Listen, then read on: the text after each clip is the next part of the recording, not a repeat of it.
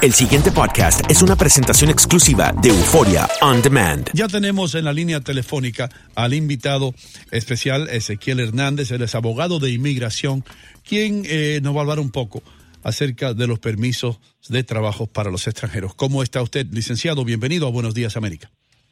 Buenos días aquí desde Nueva York, eh, nuestras oficinas. Muchas gracias por uh, pues, invitarnos.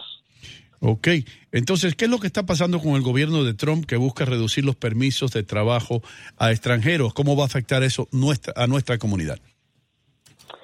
Bueno, eh, eh, ha, pasado bastante este, este, en estos dos días, no nada más reducir permisos de trabajo, pero lo que está eh, sucediendo es el, el, rastrear a las personas en las redes sociales, más que nada a reducir manera en que la gente podría entrar a los Estados Unidos legalmente. Y también por ahí hay un rumor que los uh, militares eh, están uh, tienen una orden de la administración de no reclutar a residentes legales ya como soldados uh, por el momento. Entonces todo eso ocurrió ayer Ah, entonces hay bastante, eh, lo cual la administración obviamente está tratando de hacer un cambio drástico en, el sistema migratorio en los Estados Unidos. ¿Qué tal, Ezequiel? Eh, ¿Están, vamos, reduciendo las posibilidades o en todo caso exigiendo más eh, revisión o una mejor revisión, como por ejemplo lo que dices de que un residente legal pueda ingresar a las Fuerzas Armadas? Decían que eh, bueno, iban a, revisar más a fondo sus eh, datos personales, pero no quería decir que automáticamente no iban a recibirlos. No sé eh, cuál sea la diferencia. Hubo, y esa es la, no hubo una, notificación oficial de las Fuerzas Armadas o de la Casa Blanca. Lo que hubo fue ah, comentarios extraoficiales de los reclutadores vivos. Ahí en el estado de Arizona un reportero me llamó para decirme, oye, esto es lo que nos dijo este reclutor y se ha visto el, eh, pedacito de una foto del, del, anuncio interno que tienen ellos de decir que por el momento no tomaran a, eh, a, esos candidatos, ¿no? Entonces ahora, sí el Departamento de Defensa anteriormente eh, dio la orden de que se diera bueno, un reviso de todos los trabajadores del Departamento de Estado, que Departamento de Defensa que fueran residentes. Creo que de ahí sale eso, por eso en ese anuncio interno que no, no he visto ni nada oficial, eh, dice, bueno, por el momento lo vamos a hacer. Entonces, ah, lo que sí es cierto es de que ah, ha habido esa, esa confusión eh, en esta administración, ese tipo de cosas no me extraña. Ezequiel, eh, Ezequiel, tenemos a la inquietud por acá.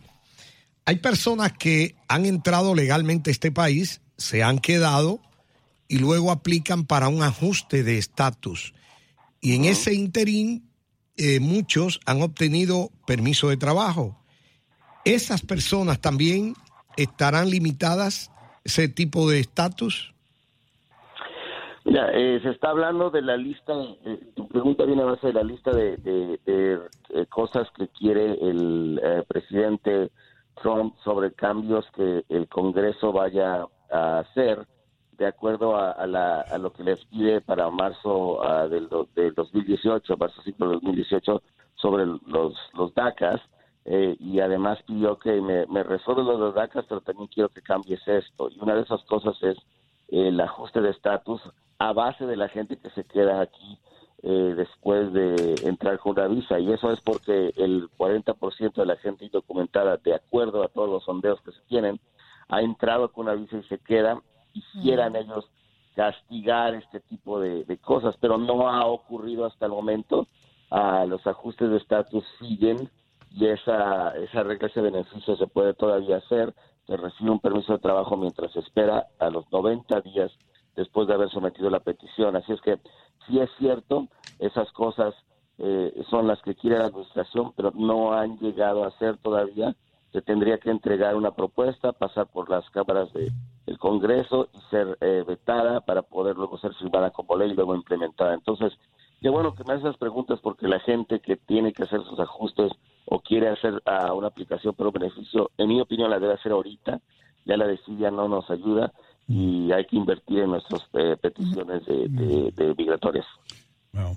Eh, sí, Sí, Ezequiel, Andreina. existe, existe una lista, ¿cierto? Una lista eh, donde se resaltan el, el- el tipo de, de- de visa que tiene y aplica para, para esta, esta medida. Por ejemplo, la, la L1A, la L1B, etcétera. Existe una lista para esto, ¿verdad? Bueno, estamos hablando ahora de las del tipo de, de- de las visas de trabajo Ujú. eh, eh, van a, a, a revisar más. La L1A y la L1B son ah, visas de intercambio de, de- de trabajadores. La L1A es de personas que son ejecutivos o managers, la L1B son de personas de capacidad de, eh, de conocimiento ah, de procesos en, en una compañía. Y ha habido mucho abuso sobre ese tipo de visas, ah, especialmente por compañías eh, hindús y chinas, y eso es lo que se ha limitado ahora en la administración a decir, ¿sabes qué? Vamos a, a limitar ese tipo de visas porque hay un abuso grandísimo en ellos. Licenciado, eh, todo esto y los rumores que hay que el gobierno ahora va a poder chequear en las redes sociales a ver eh, si una persona indocumentada, qué es lo que ha hecho y todo eso, ¿hasta qué punto afecta esto? Eh, no afecta, ¿hasta qué punto puede un ciudadano defenderse legalmente del gobierno y decir, no, tú no puedes hacer eso porque estás invadiendo mi privacidad? ¿Y donde tiene, tiene una pata donde pararse una persona en la corte que demande al gobierno por esto? Sí, y ahorita usaste la palabra indocumentado, debo decir ciudadano, y eso es un gran, una gran, un gran tema porque en 1974 ah, se está ampliando esa, esa, ese proceso de poder tener un archivo que se llama A-File, el archivo ah, A, eh, que es para la persona que está en los Estados Unidos como inmigrante, no como indocumentado. Ah, y ahí mismo dice que los ciudadanos y residentes son los únicos que son protegidos abajo el acto de privacidad. Lo que se hizo desde ayer es de que se expande la habilidad del gobierno de poder recaudar información de cualquier persona que esté poniendo un beneficio, sea indocumentada o legal, como, como las L1A o cualquier tipo de visado, cualquier beneficio que quieras recibir. Ahorita lo que están diciendo es que se puede ah, obtener cualquier doc- ah, documento o información electrónica o que exista en las redes sociales Mm. Ah, y también información de cualquier persona que colabora en tu petición, ya sea tu abogado, tu, el doctor que te hace el, el examen médico, Wow. el oficial que te, el oficial que te firma eh, la res- la- el suplemento B, que es para la certificación de víctima para una visa U, y también a aquellas personas que obviamente te hacen el of support, los que te van a sostener mientras estás aquí, y eh, lo que no es claro para mí es qué tipo de información, por ejemplo, si, pues, si tú googleas algo, ah, si pueden entrar hacia ese tipo de cosas. Y la razón por eso, y vamos a decirlo, el propósito que lo hace el, el- el Departamento de Seguridad Interna es por seguridad nacional, porque bastantes gentes que han querido obtener un beneficio, eh, por ejemplo, eh, eh, son personas de, de- que buscan cómo hacer una bomba, el terrorismo, o sea, quieren saber de dónde viene esta gente, qué tipo de cosas han estado haciendo, si han estado inscritos o han estado buscando o en contacto con seres que no son buenos para los Estados Unidos. Y ese es el propósito. Pero ¿dónde paras y dónde pones la línea? Licenciado, sus redes sociales, ¿dónde pueden aquellos que nos están escuchando conectarse con usted en un futuro? Que nos den un like en, en Facebook, a Hernández Global Law Firm, ah, y este, estamos en Instagram a Hernández Global y en Twitter. Muchi- Hernández Global. Muchísimas gracias por estar con nosotros. Muy buena toda esa información. Gracias. Buenos días. Hasta luego. Una de las cosas que me satisface acerca de esta entrevista es que un abogado, un abogado, un hombre de leyes, usó la palabra googlear. Que yo la uso. Sí, googlear. Me siento ahora ya. unido y que no me corrija más nadie acerca de, ya tú lo googleaste, ya me googleaste, googleé a fulano. Pero ya está, googleé. ya está aceptada por la Real Academia. ¿Googlear o, gu- Sí. o googlear? ¿Cómo? Eh, Cliquea. go- es Google, es googlear. Googlear, ok. Googlear. Google. Así. Go, go. Y, tú sabes que eso fue por, entonces. que fue por casualidad de la vida que se puso así, Google, porque hay un número que es Google. Que es un En- billón, ¿no? Sí, que es el uno seguido de 100 ceros. Entonces los creadores, cuando registraron el tipo entendió que era Google con doble O. Y se escribió así, dijeron, déjalo así, tal vez nos da buena suerte. Y bastante Y suerte bastante que le ha dado. suerte que le dio, hermano, Google. El, Ay, Dios el mío. buscador número uno, El search de las engine. redes. Yeah, man. number one, como el Pachá, Sí. el número uno. Tengo miedo. Muy importante, ¿eh? la información increíble. Te voy a decir qué pasó. Me pasó ayer, lo, te lo juro por lo más grande. What happened? What happened? Estoy almorzando con este señor que yo te dije que era amigo de ayer. Ayer, ayer en el almuerzo me enteré de Jim Larrett, el ex catcher de, lo- de- de los Yankees. Entonces el hombre, me- yo le digo al señor, yo le digo, señor, ¿quiere que te diga algo acerca de mi background? Dice, no, ya yo te, I Google you already. ¿Qué te parece? ¿En serio? El tipo estaba almorzando conmigo y ya me había googleado, hermano. Algo para aprender. Aquellos de nosotros que no estamos tan al tanto de las redes sociales y todo eso, cuando usted se reúne con alguien para cualquier tipo de negocios, posiblemente que ya esa persona viene enterada de todo lo que usted ha hecho, no mienta, porque ya lo googlearon, hermano. Sí. Y este tipo debe ser como 10 años más, más joven que yo y me había googleado. Ya, ya. Entonces- amor es más Oh, joven por que favor. eu, más Please, please. Ahora, que- cli- cliquear, Max. Cliquear. Hay una palabra en español que, diga, que, se, que se use para cliquear. Clic. Apretar, Apretar. apretar, empujar, eh, es apretar el botón, empujar el botón. Eso es lo que estaba pensando yo cuando Nani estaba aquí. Eh, porque ella también es de las redes sociales y todo eso. Pero Andreina. ¿estás por ahí, mi amor? Por supuesto. Ok. ¿Comprarías tú esto?